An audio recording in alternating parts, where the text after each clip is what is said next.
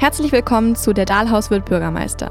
Begleitet den Dahlhaus auf seinem Weg von der Kandidatur bis zur Friedberger Bürgermeisterwahl 2023. In der heutigen Folge geht es um bürgerliches Engagement und Bürgerbeteiligung.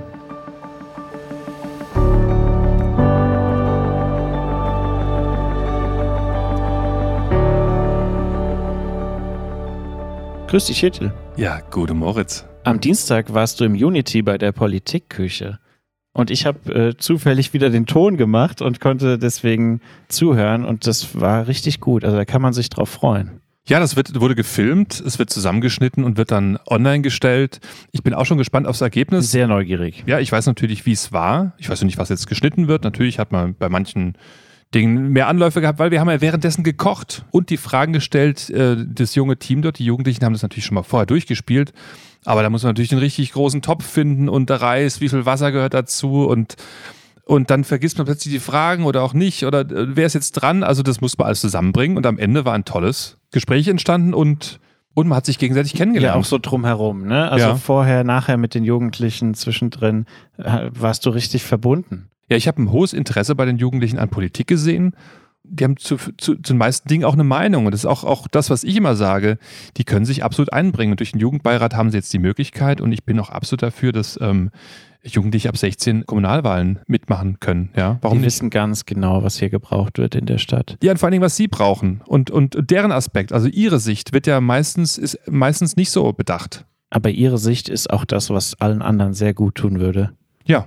In den meisten Fällen. Ja, 99 Prozent. Nee, also war wirklich ein toller Tag. Na gut, es ist, bei mir waren es jetzt so dreieinhalb Stunden oder so, dreieinhalb, vier Stunden, die ich dort war. Und am Ende haben wir gemeinsam gegessen. Ja, also es, waren, es war die Politikgruppe da, dann gab es eine Gruppe, die hat Seifenkisten gebaut, eine andere Gruppe hat gemalt. Und diese drei Gruppen insgesamt, das waren dann vielleicht so 40, 30, 40 Jugendliche, ähm, die wurden dann insgesamt bekocht. Das war einfach ganz toll. Also das ist richtig gute Ferienbespaßung dort. Ja, nee, es war einfach super, war cool. Ich bin super gespannt aufs Ergebnis. Ja, ich auch. Ja.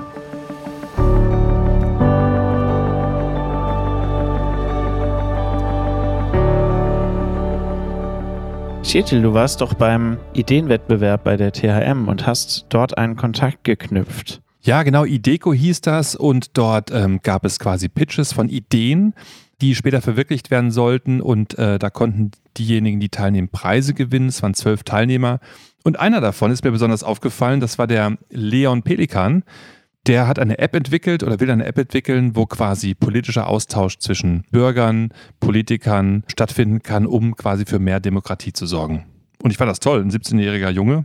Also Thema E-Government. E-Government ist die Überschrift, richtig. Ja, es ist sicherlich ein Schritt, wo sich unsere Gesellschaft hinbewegt. Das wird, werden, werden Tools sein, äh, wo man sich wirklich beteiligen kann, aber auch austauschen kann eben mit Interessensvertretern und diese Interessensvertreter eben findet über seine Bedürfnisse und nicht jetzt über eine Partei diejenigen findet, sondern einfach über, über die Interessen. Ja. Dann rufen wir ihn jetzt mal an. Jawohl. Hallo, Chetil hier. Hi, hi, grüß dich, Leon, hi. Grüß dich, Leon. Ja, wir haben uns kennengelernt vor kurzem auf dem Gelände der THM. Da war der IDECO-Wettbewerb und da warst du einer von zwölf Teilnehmern, die einen dreiminütigen Pitch gehalten haben und ihre Idee vorgestellt haben.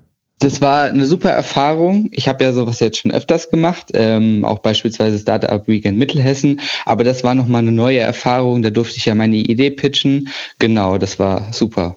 Es waren ja zwölf, zwölf Teams da, du warst alleine, es gab auch andere, die auch noch alleine vorgestellt haben und ähm, es waren ja viele Studenten dort quasi präsent, aber du bist ja erst 17, du bist ja noch kein Student, oder? Ja, das stimmt. Ähm, der Christian Abt, das ist der Leiter von IDECO, von dem Wettbewerb. Und äh, den kannte ich schon vorher auf der Goethe-Schule in Wetzlar. Ich komme ja ursprünglich aus Gießen. Dort habe ich ihn kennengelernt. Er war monatelang mein Mentor. Mhm. Und danach hat er dann, als ich dann auch bei Startup Weekend Mittelhessen mitgemacht habe, hat, meinte er so zu mir, ja, hast du nicht Lust, vielleicht auch mitmachen? Wir machen mal äh, eine Ausnahme und dann kannst du ja mal zeigen, was du so kannst. Und äh, da habe ich direkt Ja gesagt und äh, zwei Wochen später habe ich mich dann beworben und habe es dann auch ins Finale geschafft. Ja, genau, du, bist, du musst ja quasi weiterkommen, ne? du musst ja quasi beweisen gegen andere. Man musste eine Bewerbung schreiben, die ging dann ein paar Seiten lang, wo man dann genau erklärt, wie es funktionieren soll, wie das mit den Finanzen aussehen könnte. Genau, so eine Art Ideenskizze. Du hast eine flammende Rede gehalten für die Demokratie, wie wichtig das ist und hast dort dir eine App überlegt. Die hat, trägt den Namen Political Exchange. Was hat es damit auf sich?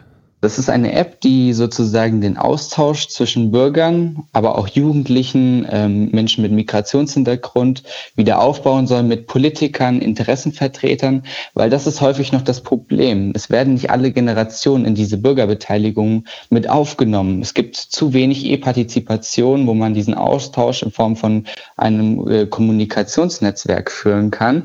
Mhm. Und genau das möchte ich verändern. Und da soll es zusätzliche Möglichkeiten wie Podiumsdiskussionen, Diskussionen, Online-Sprechstunden geben und vieles mehr, um diesen Austausch wiederherzustellen. Ist das da, wenn ich es richtig verstanden habe, geht es nicht nur um den Wahlkampf und so, sondern es geht einfach um das, was regelmäßiges während, das während einer Amtszeit quasi genutzt werden kann, um den regelmäßigen Austausch aufrechtzuerhalten, oder?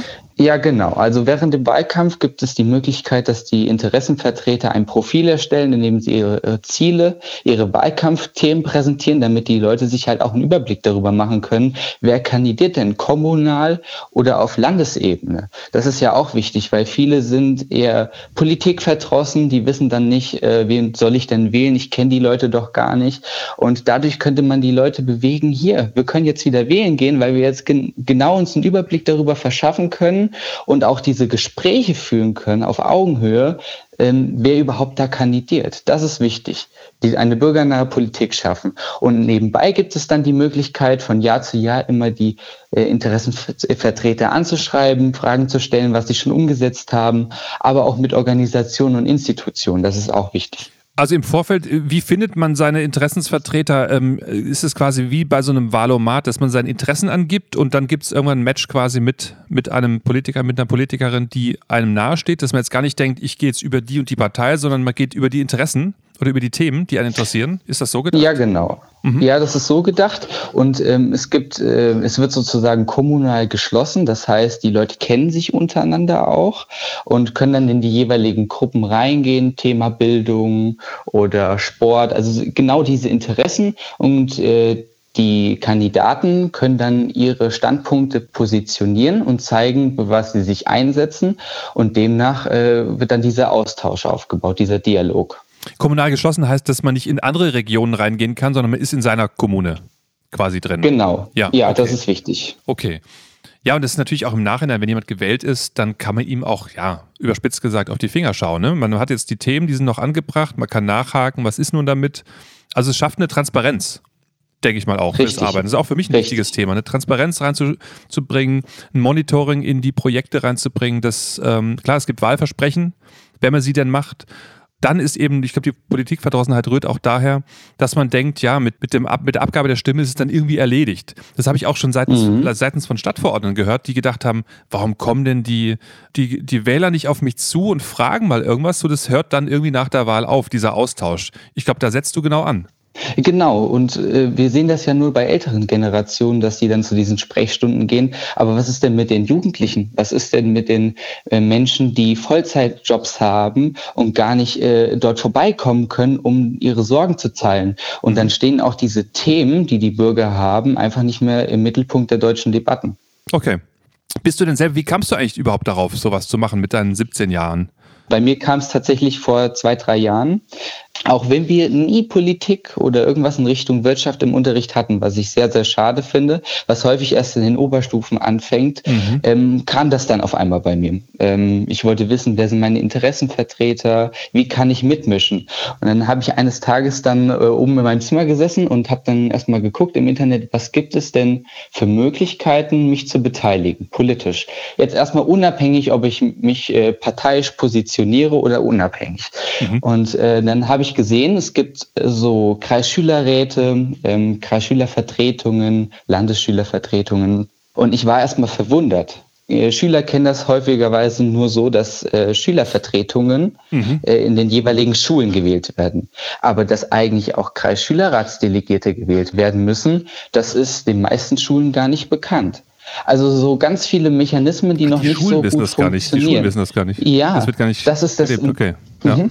Ah, und das ja. ist jetzt im Landkreis bei mir so. Und jetzt haben wir die jeweiligen Schulen schon angeschrieben. Wir sind jetzt im Aufbau, dass das hier auch funktioniert, weil jetzt die Idee aufkam, ja, wir wollen doch auch ein Jugendparlament gründen. Da habe ich gesagt, wir müssen doch erstmal den einen Schritt machen. Erstmal das eine ausbauen und dann das nächste. Und ähm, dann kam ich sozusagen auf Kreisebene dann da rein. Mhm Ähm, ich wurde da reingewählt und ähm, habe dann gesehen, ja, oh, das ist doch auf einem relativ guten Niveau.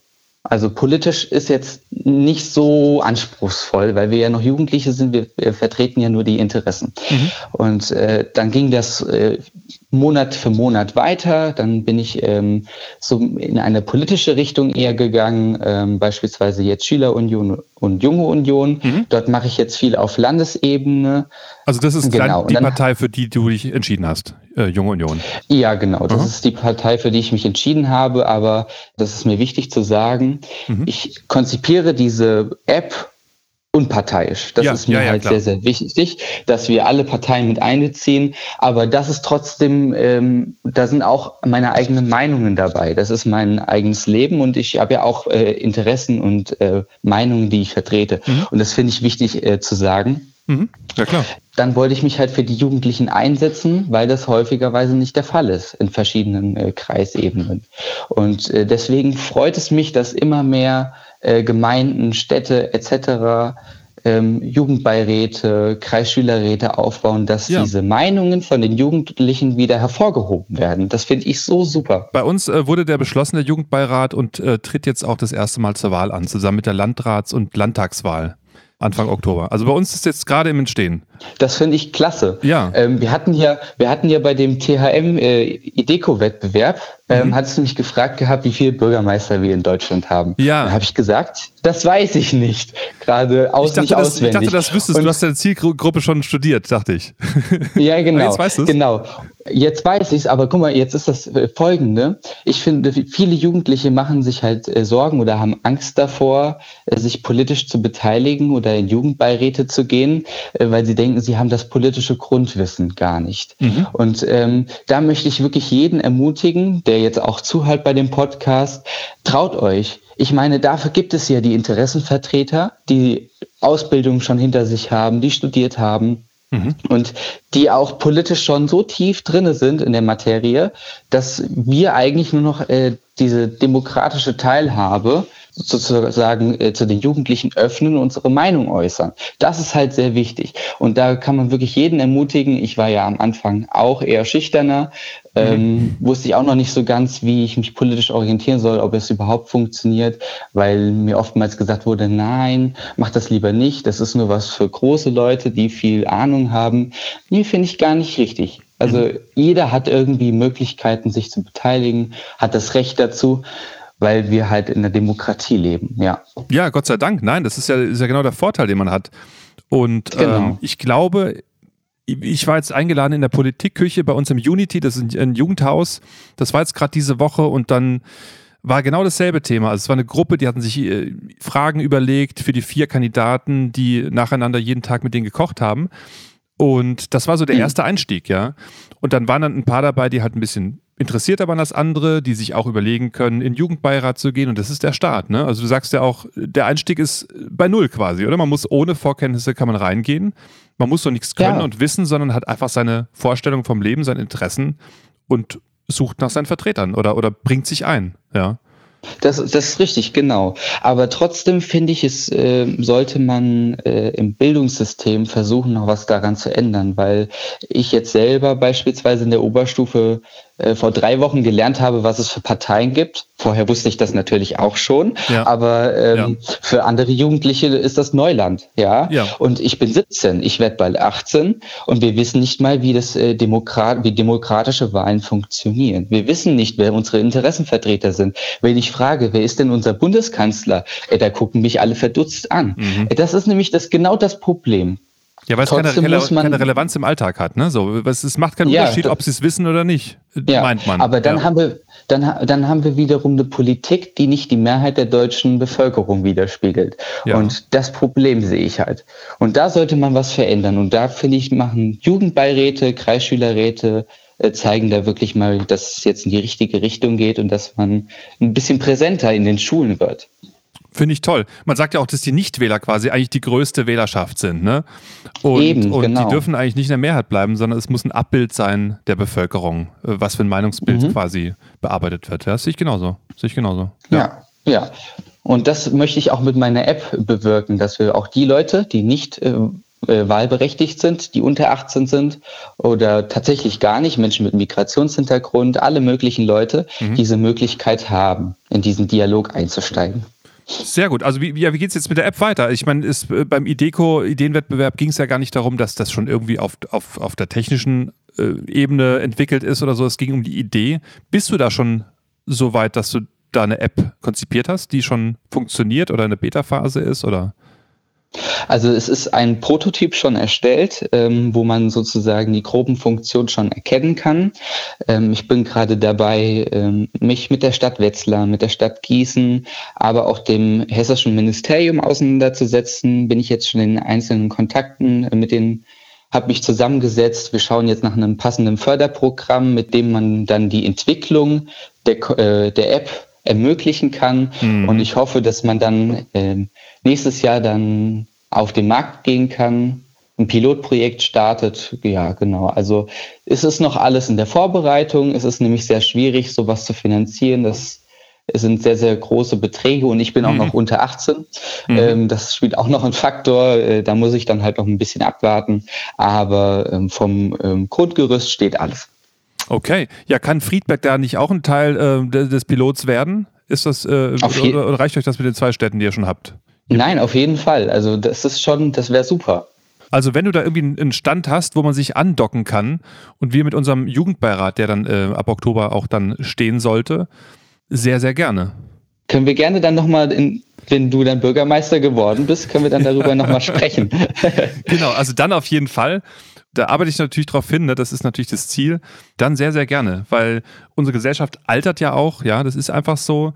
Der demografische ja. Wandel bringt das mit sich ähm, und dann muss man auch ein Gegengewicht schaffen bei den Jüngeren. Ich meine, in, in Baden-Württemberg, wo ich auch länger gelebt habe, da dürfen die Bürgermeister mit 16 gewählt werden und mhm. das macht dann schon einen großen Unterschied, ja wie gesagt, mit dem Politischen wird da noch nicht so viel beigebracht, leider. Ja, aber das ist das, deswegen. Ja, meine Tochter ist 16, die durfte jetzt wählen, ja, die, die, die lebt dort. Mhm. Und ähm, die hat sich dann äh, damit dann halt befasst, ne? So, mit den Kandidaten, mit den Hintergründen. Die wollte jetzt auch nicht einfach blind drauf loswählen.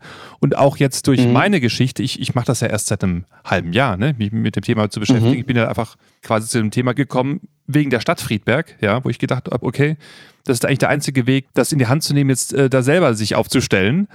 Ähm, ja. Es bringt nichts, sich immer darüber aufzuregen, was nicht läuft und was nicht angepackt wird.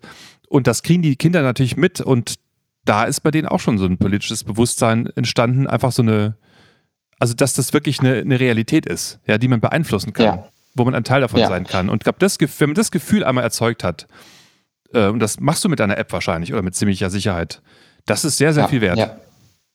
Ja. Vor allem jetzt gerade in dieser Zeit, wo äh, die Meinungen sehr polarisieren und äh, ja. viele unzufrieden äh, mit der Politik an sich sind, weil sie sich nicht mehr gehört fühlen. Gerade das muss halt wirklich angegangen werden und äh, das ist wirklich der richtige Ansatz, ja. Ja, und es gibt ja auch Kritik am System an sich. Ne? Es ist ja nicht nur links, rechts, mhm. sondern es ist ja eher diese Achse äh, für das System oder gegen das System, so per se, egal aus Eben. welcher politischen Richtung. Das ist ja das Gefährliche.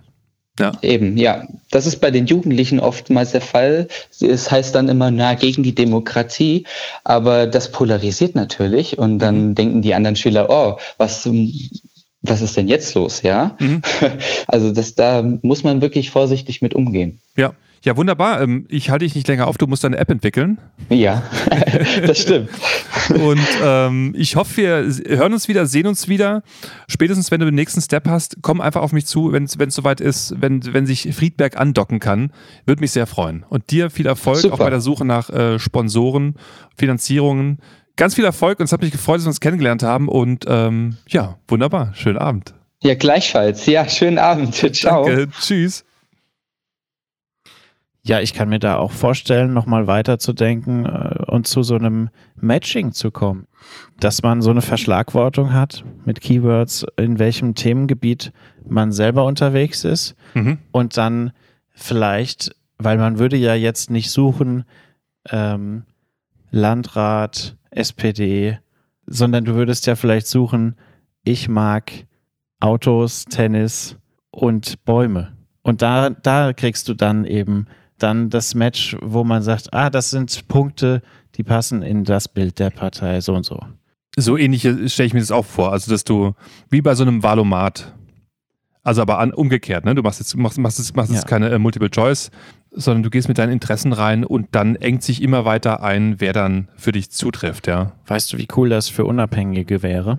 Also letztlich Das ist ist, auch so ein jetzt Punkt. dein Team Dahlhaus ist entstanden, indem wir aufgerufen haben, macht mit. Ja, also man hat deine Werte erfahren im Podcast Ja, ja. und dann vielleicht gesagt, da rufe ich an. Da mache ich irgendwie mit. Und dieses Matching in so einer App kann ja dann so schon passieren und es können sich Interessensgruppen darüber bilden. Also es, man muss gar nicht die Schiene fahren, da gibt es schon Interessensvertreter. Andersrum können die aber auch rausgehen und sagen, gibt es vielleicht einfach Leute, die mitwirken wollen, vielleicht sogar ohne Partei. Ja, oder andersrum, ich Für kann mir ein vorstellen, Thema einfach. Ja. Richtig. Ich kann mir vorstellen, dass auch äh, Parteien eben Themen testen können. Mhm. Und dann wäre es ja nah am Wo Bürger. melden sich die meisten? Ja, Ja. aber das ist ja dann auch äh, zielführend. Jetzt haben wir, ohne die App zu kennen, die App weitergedacht. Ja. Vielleicht Aber- hat das ja alles schon. Und wenn nicht, dann soll das, nimmt das noch hinzu. Dann hört das jetzt. genau. Aber ich habe jetzt eben zu, äh, tatsächlich vergessen zu fragen, ähm, wie das eben mit, mit überparteilichen Kandidaten ist und auch Gruppierungen. Da muss er sich was für ausdenken, würde ich sagen. Ich denke schon. Ja. Ich denke, den Teil darf man nicht aussparen. Ja.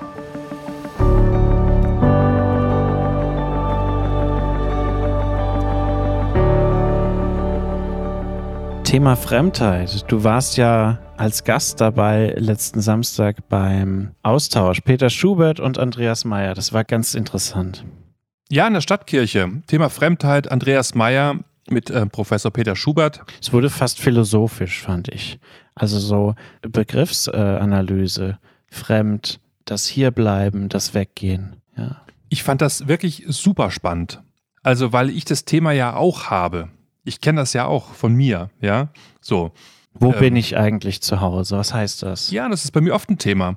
Und ich habe mir ja dann auch oft selber Heimaten geschaffen, ja, wie mit Born in der Wetterau oder sowas. Habe ich ja quasi so Ja, man baut sich was auf und verbindet sich mit. Richtig. Ich hatte den Andreas Meyer noch nie vorher gehört und ich fand es wirklich hochspannend, weil er wirklich ganz, ganz genau diese Begriffe zerlegt hat und auch mit, ja, mit guten Beispielen hinterlegt hat. Ja? Also das war total greifbar. Dann der Ort dort im Chor von der Stadtkirche. Also wer dort noch nicht, das noch nicht erlebt hat, das, das hebt es nochmal mehr hervor. Ja? Das ist so ein geschlossener Raum. Also es war ein sehr besonderer Moment. Zu dem anderen, dass du jetzt noch nichts von ihm kanntest. Das hat er sicher explizit von Peter Schubert gewünscht, dass er nichts lesen soll. Ist natürlich zu spät, er kannte ein bisschen was und hatte Zitate auch dabei. Aber äh, fand ich einen schönen Ansatz, dass man sagt, am besten geht man neu auf das Thema zu. Die haben sich auch gar nicht groß abgesprochen, gell? Sie haben bewusst nicht äh, durchgetaktet, was passiert. Und dadurch war es lebendig. Super, Ja. super. Und äh, dieses neu auf das Thema zugehen, das ist, glaube ich, das Grundsätzliche, was wir, wie wir mit Fremdheit umgehen können. Jeder hat mit diesem Begriff etwas zu tun. Jeder hat eine eigene Geschichte. Man nimmt was anderes fremd wahr oder sich selber in irgendeinem Kontext oder man fühlt sich fremd. Man kann Oder sich man ist plötzlich fremd. damit äh, identifizieren Ja. und den anderen verstehen. Ja. Vielleicht. Ja, wenn man, wenn man in den Dialog kommt. Ja, also jeder hat seine eigene Perspektive auf Fremdheit, ja. Und wir haben ja das letzte Mal über das internationale Spielefest gesprochen. Da ging es um verschiedene Kulturen. Da wird jeder seine eigene Perspektive auf Fremdheit haben. Wenn jemand von außen dorthin kommt, der, für den war vielleicht einiges fremd, ja. Man konnte eintauchen, man konnte eben diese Perspektiven gehen. Und um das nochmal zu vertiefen, haben wir jetzt nochmal einen Gast. Wir haben die Brigitte Mutschler hier. Sie ist eben auch tätig für das IZF und hat dann auch nochmal eine ganz eigene Perspektive, wie sie zu diesem Verein gekommen ist, ja, die auch immer wieder auch Mitglieder suchen und wie sie dort quasi auch ihre Heimat gefunden hat und jetzt schon seit vielen Jahren dabei ist. Ja, das IZF ist jetzt nicht einfach ein Verein, den es schon immer gab, sondern der lebt ja auch von Menschen, die mitmachen, die dazukommen, Richtig. die sich einfach einbringen. Und wie, wie war denn Ihr Weg zum IZF oder seit wann sind Sie dabei? Sie sind ja aktives Mitglied. Ja, ich bin äh, ja vielleicht auch schon 15 Jahre oder so dabei und habe selbst im Ausland gelebt und äh, habe dann den Aufruf in der Zeitung gelesen, dass das IZF Menschen suchte, die also Integrationslotsen werden möchten, um hier neu angekommene Menschen aus anderen Ländern eben zu begleiten und zu unterstützen, sich hier zurechtzufinden. Und da fiel mir ein, wie es mir gegangen ist im Ausland, wenn ich keine Schriften lesen konnte, wenn es Indisch oder Chinesisch war. Und da habe ich gedacht, ja, das ist genau das. Also ich weiß, was die fühlen, was die denken zum Teil. Und äh, ja, und somit habe ich mich da dann angeschlossen und habe dann Herrn Hartmann kennengelernt und daraus wurde eben dann später die Mitgliedschaft beim IZF und also ähm, ich habe so die erste Staffel der Integrationslotsen mitgemacht und habe dann selbst später ähm, die Basisausbildung als Leiterin dann mit zu dritt haben wir dann immer eine Staffel nach der anderen ausgebildet, was immer noch läuft, ja, also mhm. das ist immer noch sehr erfolgreich. Da bin ich zwar jetzt nicht mehr aktiv, aber die ersten Jahre habe ich das mitgestaltet, ja. Okay, und, und Sie haben, äh, kann man raushören, in Asien gelebt? Ja, Okay, wo einfach alles neu ist, alles anders ist. Wo alles sehr neu war, ja. Und, und wie gesagt, diese, äh, mir ist damals eben aufgefallen, es war in Malaysia, wie viele verschiedene Sprachen dort gesprochen werden, wie viele Ethnien es da gab. Ja, und dann bin ich halt da die Straßen lang gelaufen und was sieht man dann? Also sämtliche Schriftzeichen, die man hier in Europa und speziell in Deutschland eben nicht sieht, ja. Und also dann, nichts, was man zuordnen kann. Jetzt was man überhaupt ja. nicht zuordnen kann. Und ja. dann ist das schon gediegen. Ne? Also dann muss man da schon schauen, dass man da seine Butter kaufen kann, wenn man sie braucht oder wenn man sie überhaupt da kriegen kann. Und haben Sie dort, also sind Sie dort auf einen Lotsen getroffen? Einen, nein, nein, nein. Die, die gab es dort nicht. Nein, aber das ist ja das, wenn man äh, nur für eine bestimmte Zeit ins Ausland geht, dann hat man eine bestimmte Community, die einem hilft dann ja. auch. Ne? Und das ist dann was anderes, als wenn ich hier mich ansiedeln möchte oder muss oder wenn ich aus ganz anderen Umständen in ein anderes Land, in eine andere Kultur gehe. Mhm. Wir wussten immer, dass wir zurückgehen in unser Zuhause nach äh, Deutschland und so, das ist schon eine ganz andere Geschichte dann. Ja, richtig, richtig. Nicht? Ja, gut, was also jetzt geflüchtete Menschen haben natürlich dann, die haben, wissen nicht, ob sie immer hier bleiben. Ganz genau. Und, ja, ja. Nicht? Also, und von daher denke ich, ist das nochmal wichtiger, dass man da einen Rahmen schafft, oder Beziehungen schafft, äh, die es ihnen leichter machen. Mhm. Wo war denn genau das äh, Spielefest angesiedelt? Es war ja auf der Seewiese, also immer an einem festen Ort, ne? Das äh, Spielefest ist immer am festen Ort, also es ist wie eine Institution, einmal im Jahr könnte man, glaube ich, sagen. Und ähm, ja, es macht schon Spaß, wenn man halt den Berg vom Kaktus runterkommt oder so und sieht dann halt, wie die Leute sich da äh, hin manövrieren. Und also das ist schon äh, immer eine, ja, eine schöne Atmosphäre. Man geht mit einer Erwartung hin, die dann auch erfüllt wird, dass man also gut unterhalten wird. Ja, und es war diesmal ein, ein besonderes Jubiläum. Es fand zum 20. Mal statt mit kleinen Unterbrechungen der Corona-Zeit. Also über 20 Jahre gibt es das schon. Genau. Ja, und es war groß. Es war viel los, muss ich sagen. Also ja, und wenn Sie die, die 20 Jahre ansprechen, dann müsste man ja auch noch mal zu dem Ursprung gehen. Es hatte ja früher nie was direkt mit Geflüchteten oder Flüchtlingen zu tun. Das war ja nie die Intention damals gewesen, sondern wir haben einfach nur aufgrund der ja, Situation in Friedberg, der Vielfältigkeit in Friedberg haben wir halt, äh, hat der Herr äh, Johannes Hartmann halt dann damals gesagt, also wir müssten eigentlich mal alle Kulturen hier, die so schon lange in Friedberg wohnen, zusammenbringen und ein großes Fest machen. Und aus dieser Idee ist dann das Spielefest entstanden. Klar, und dann sind natürlich un unglaublich viele dann gleichzeitig dort. Ne? Das ist ja ein, ein, ein Essen, Tanz, Musik, Richtig. das sich abwechselt. Also Richtig. Also und wenn man da ganz unbefangen hingeht, dann kann man da einfach eintauchen.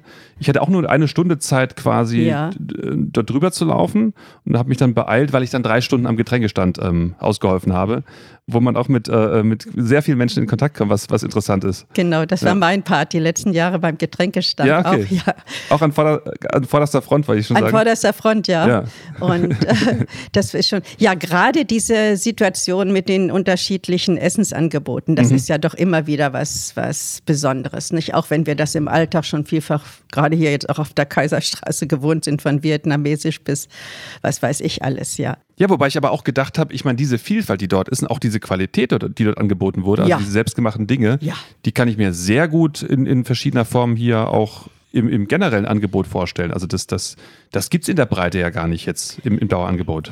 Nein, äh, es gibt halt Gruppen und das hatten wir auch beim IZF. Da war eine Frau, die sich zur Integrationslotsin hat ausbilden lassen und die hat eine ganzen, ich sage jetzt mal einen ganzen Trupp junger Männer, ja nicht betreut, sondern begleitet in, in dem Weg hier äh, die ganzen Ämtergeschichten zu erledigen. Und die hat eine, eine Kochgruppe mit diesen Männern gegründet, ja. Mhm. Ein Wahnsinnserfolg, ja, aus oh ja. allen Nationen und ich meine, sie hatte auch die Power, die Frau, ja, und, und äh, das war zum Beispiel etwas, die haben dann erstmal nur für sich gekocht, aber wenn man wollte, konnte man da eben auch äh, was weiß ich, meine wie ein Catering oder so äh, mhm. mitmachen. Nicht? Also sowas gibt es auch verdeckt, aber das hat sich dann irgendwann auch aufgelöst. Sowas ist nicht von Dauer, wenn diese Menschen sich dann, wenn die selbst irgendwelche äh, ähm, ja, Boden gefunden haben oder so, dann, dann äh, geht sowas auch auseinander. Natürlich, man ist ja dann im Alltag nicht Koch oder, oder, genau, oder, oder Gastronomiebetreiber oder ja. so. Ja, das stimmt. Ja. Aber das hier breiter anzubieten, ich weiß es nicht. Es gibt ja dieses Eritreische, glaube ja, ich. Ne?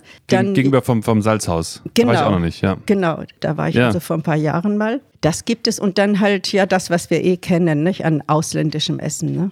Und ich habe selber nur, ähm, sagen wir mal, Gösselme gegessen und äh, Essen aus dem Kongo ja. äh, probiert, eben weil ich nicht so viel Zeit hatte. Aber es hat mich sehr gereizt, da noch ja. mehr zu probieren. Ja, ich habe in, in, in Afrika auch gelebt und habe da in Ostafrika, also in Tansania und, und Mosambik und da, ja, da isst man auch gut. Und die Teilnehmer dort, die kommen nicht nur aus Friedberg, ne? Das ist, glaube ich, aus einem größeren Umkreis. So, ich habe aus verschiedenen Städten ein bisschen in die Wetterau hinein. All das, was das IZF macht, soll eben auch in die Wetterau strahlen, ja. ja? Und von daher ähm, ist das, also gerade in heutigen Zeiten ist es sehr wichtig, dass wir gerade in die, in die östliche Wetterau rein äh, mehr uns äh, orientieren und, und Nein, von daher ist es natürlich offen für alle. Und diese Anfragen, daran teilzunehmen, laufen dann im Frühjahr immer ein. Mhm. Und dann, wie gesagt, findet die Kommunikation statt, äh, ähm, ja, wie sowas dann, wie man zusammenkommt. Ja, ich, ich würde mir wünschen, dass, dass, dass das so ein, so, ein, so ein kultureller oder multikultureller Mittelpunkt ähm, sagen wir, der Wetterau wird. Dass auch wirklich die Leute, die zu Besuch kommen, das aus einem größeren, ich weiß gar nicht, wie, wie weit das beworben wurde. Ob das wirklich auch in einem größeren Umkreis auch beworben wurde. Ich denke, ich habe nämlich jetzt zum Beispiel ähm, Urfriedberger getroffen, die das erste, ja. die, die, das erste Mal da waren dieses Mal, ja. So, und die auch in der Nähe wohnen. Also das hat mir okay. wirklich so ein bisschen die Augen geöffnet. Ja.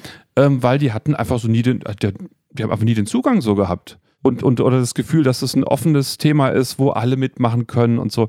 Also das war jetzt in dem Fall so. Hm. Also ich denke, da ist noch ein großes Potenzial, das, das komplett in die Breite zu bringen für dieses Thema ist es so ein Spot und, und vom mhm. Gefühl her würde ich, würde ich das noch stärker integrieren in so eine ganze Woche oder sowas. Das ist quasi der, das internationale Spielfest. Klar, Sie haben von ja, Aufwand gesprochen und mhm. so, dass ich will das jetzt gar nicht, sondern, sondern dass das quasi der Höhepunkt ist von dem Thema, wo sich das alles mal verbindet. Aber das ploppt einmal auf mhm. und du hast, du nimmst es dann wahr, weißt, was es ist mhm. oder nicht dann, dann könnte man das vielleicht an die äh, äh, interkulturellen Wochen anschließen, zum Beispiel. Die haben wir ja auch dann im Spätsommer oder Herbst, ne, okay. glaube ich. Ne? Das ist ja auch etwas, was dann sehr breit gefächert ist, wo überall stationär, hätte ich bald gesagt, äh, äh Events sind und, ja. und kleine Veranstaltungen sind. Da, also da könnte ich mir zum Beispiel vorstellen, das dann breiter zu halten. Ja? Mhm. Das hat schon einen Namen, ein bisschen, wird äh, vom Kreis und von der Stadt unterstützt oder sogar auch ins Leben gerufen mit, ja. Also mhm. von daher, diese Ansätze sind da, glaube ich. Ja. Also ich glaube, da gäbe es bestimmt einige Anknüpfungspunkte generell in Friedberg, ja. Ja, und es wäre für das Fest und für die anderen Aktionen, wenn, wenn es zu einem größeren Thema verbunden wird, schafft es mehr Sichtbarkeit, Richtig. schafft es mehr Relevanz ist es nicht nur ein Fest und eine Party, ja. sondern ist es eben das Thema auch tatsächlich ja. äh, gelebt. Ja. Also das ist einfach so was, wo ich das Gefühl hatte, du kannst diesen Tag verpassen und so eine Woche oder sowas Größeres verpasst du nicht und dann ist, integriert sich das stärker als wichtiges. Also wenn man so sieht, was, äh, wie, wie, viel Freude die Menschen eben auch beim Spielefest haben, einfach solche Dinge zu tun, die man sonst nicht tut ne? oder die man eben aus anderen Kulturen, äh, aus dem Fernsehen vielleicht ab und zu mal gesehen hat. Ne? Und jetzt sieht man die Menschen, gerade diese eine japanische Tanzgruppe, die da ab und zu, ich glaube, jede jedes Jahr kommen die wieder. Die haben uns immer so viel Spaß gemacht. Aha, aha. Und äh, diesmal war ja viel Programm. Ja. Ne? Also. Und dann war auch ein, irgendwie ein spontaner, größerer Tanzkreis. Das war auch sehr, sehr, sehr auffällig auf, auf dem Platz. Genau, das machen wir auch Bühne. immer. Mhm. Ja. Mhm. Und da hatte ich dann auch eine Stimme gehört, die gesagt hat: Ja, hier, also das das haben wir so in unserer deutschen Gesellschaft gar nicht mehr so, dass man einfach so jung und alt sich zusammentut und das gab es vielleicht früher bei Volkstänzen oder sowas. Ja. Und dass das einfach ähm, Richtig. sehr anregend ja. war, ja. Ja, da kann man ja in, auf vielen Ebenen auch, auch äh, hinschauen, dass wir eben vieles von dem, was wir früher gemacht haben, auch nicht mehr äh, in unserer Kultur haben. Ja, also das, das stimmt schon. Oder dass das nicht mehr so gelebt wird, ja.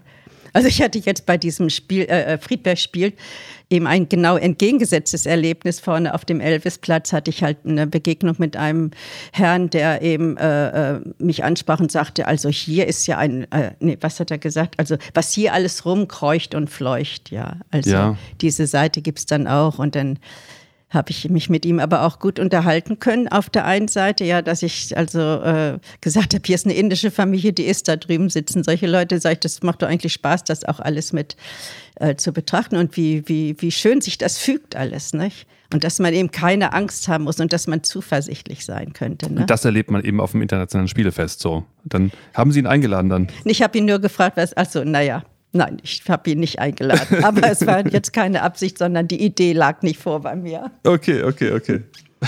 Also gerade in Bezug auf die Integrationssituation, die ja jetzt auch äh, ja verstärkt und, und verschärft auch auf uns zukommen wird in Friedberg, dass da eben eine Kooperation mit der Stadt, mit der Ausländerbehörde und so weiter, das sind also unsere Sorgen. Und das sind also, wo man eben äh, merkt, da, da beginnt alles. Mhm.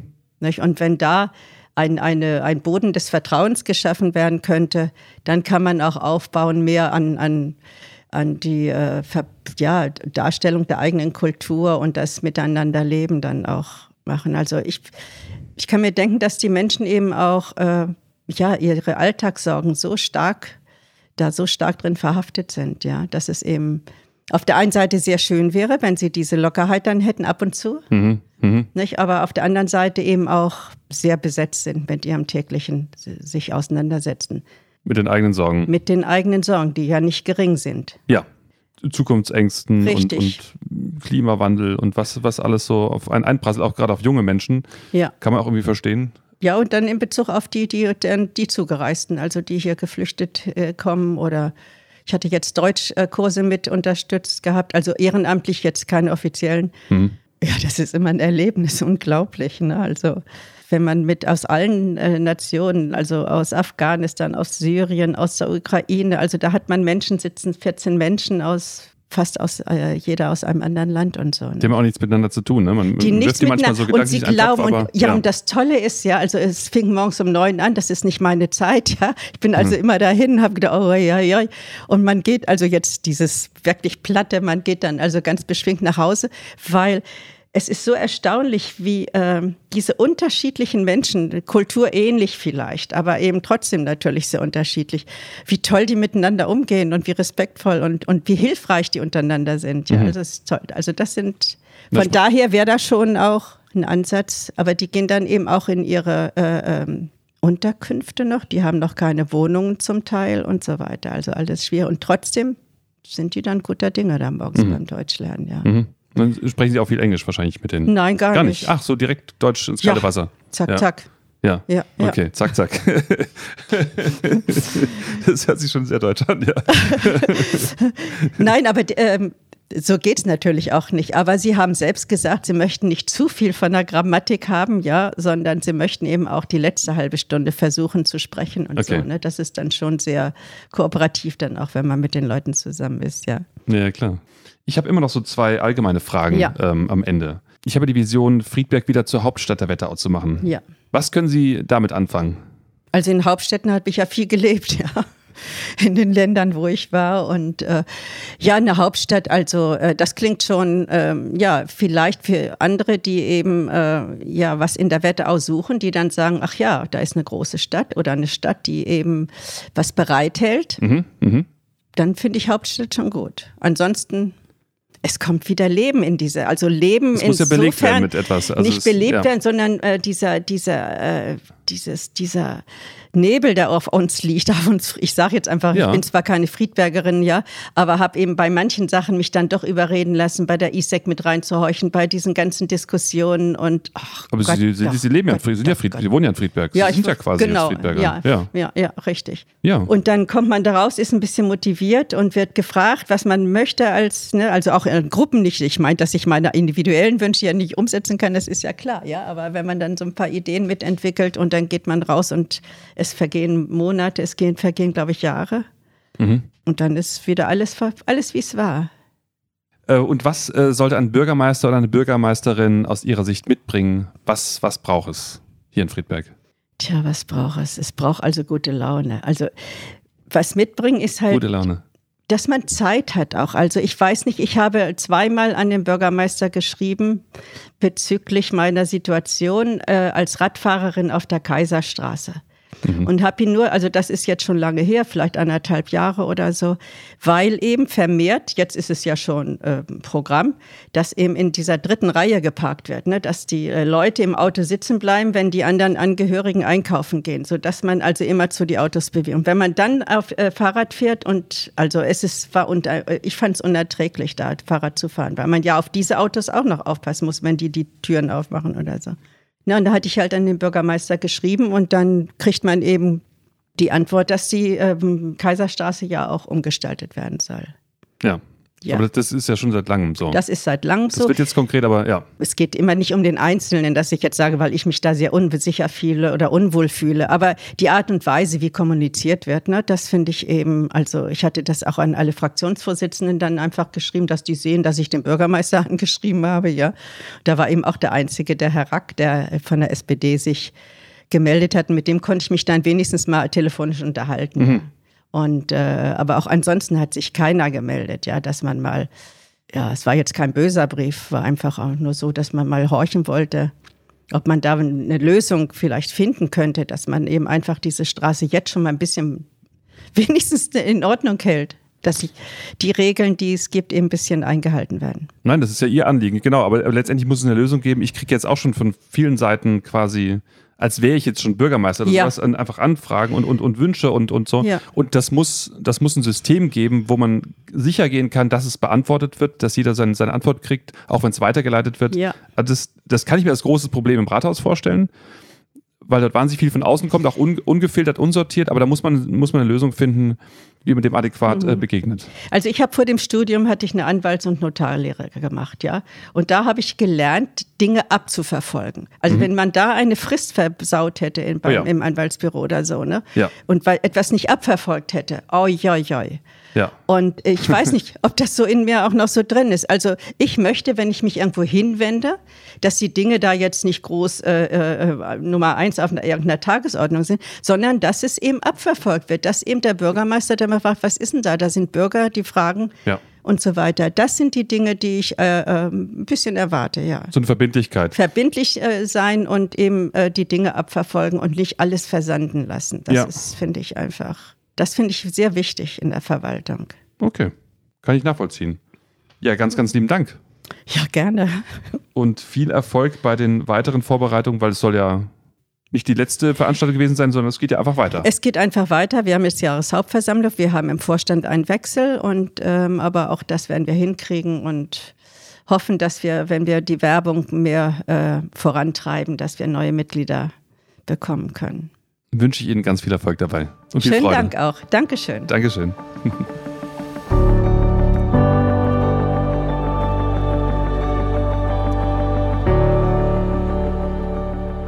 Unterstützt den Dahlhaus und helft mit, Friedberg wieder zur Hauptstadt der Wetterau zu machen. Dieser Podcast wurde produziert im Breadmaker Tonstudio von Moritz Herrmann. Inhaltlich verantwortlich ist Ketil Dahlhaus.